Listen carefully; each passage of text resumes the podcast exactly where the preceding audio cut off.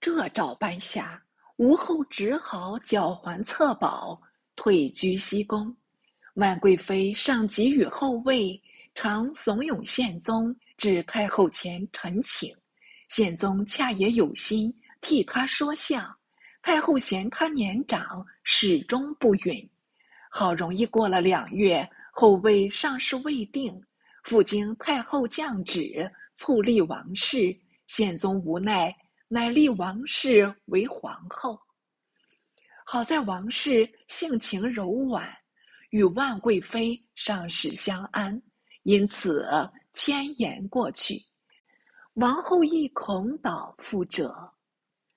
成化二年，万贵妃生下一子，宪宗大喜，遣中使四处祈祷山川诸神助为莫佑。谁知不到一月，而竟腰伤。似是贵妃不复有臣，只一意妒忌妃嫔，不令尽兴。宪宗或偷偷碎碎，得与妃嫔交欢一次，暗结珠胎，多被贵妃暗中察觉，设法打堕。宪宗不但不恨，反竭力奉承贵妃。贵妃所亲，无不宠用；贵妃所疏，无无不贬斥。妃富贵受都督同知，妃弟通受锦衣卫都指挥使，还有梅州人万安由编修入关礼部，与贵妃本非同族，他却会通内史，主治殷勤，自称为贵妃子侄行。贵妃遂转达宪宗，立擢为礼部侍郎，入阁办事。成化四年正月，宪宗命袁熙张登将妾贵妃游览，翰林院编修张茂、黄仲昭检讨庄权，上书谏阻，宪宗不从，且责茂等妄言，讲者有差。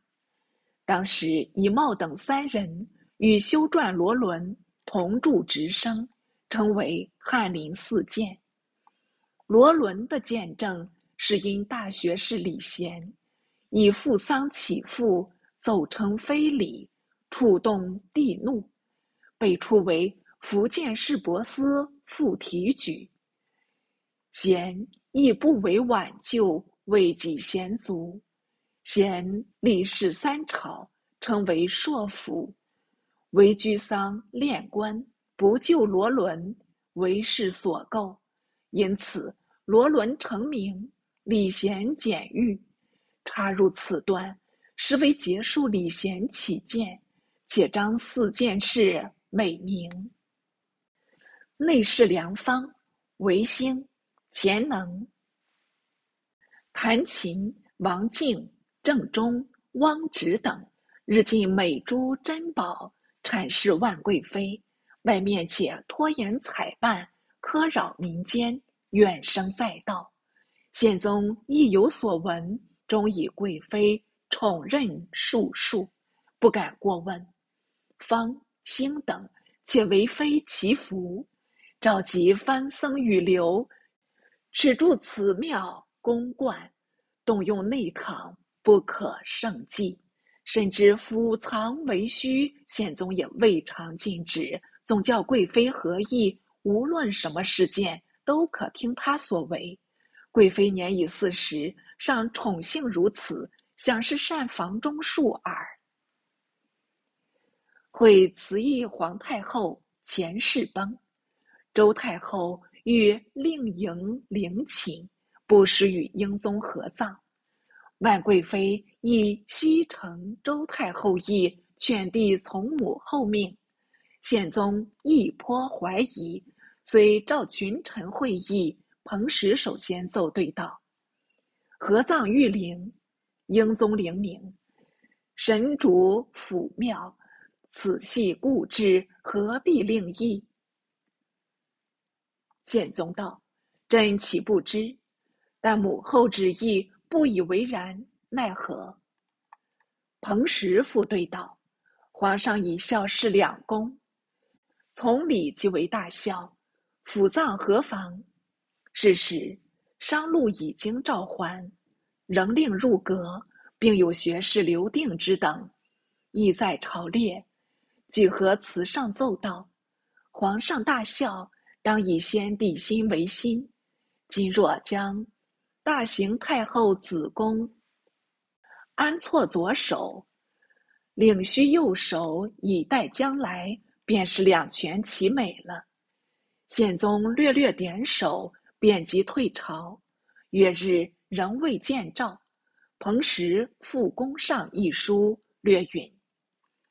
大行皇太后复位中宫，陛下既尊之为慈义皇太后，在先帝伉俪之情，与陛下母子之意俱并然矣。今复以父葬之礼，反多异议。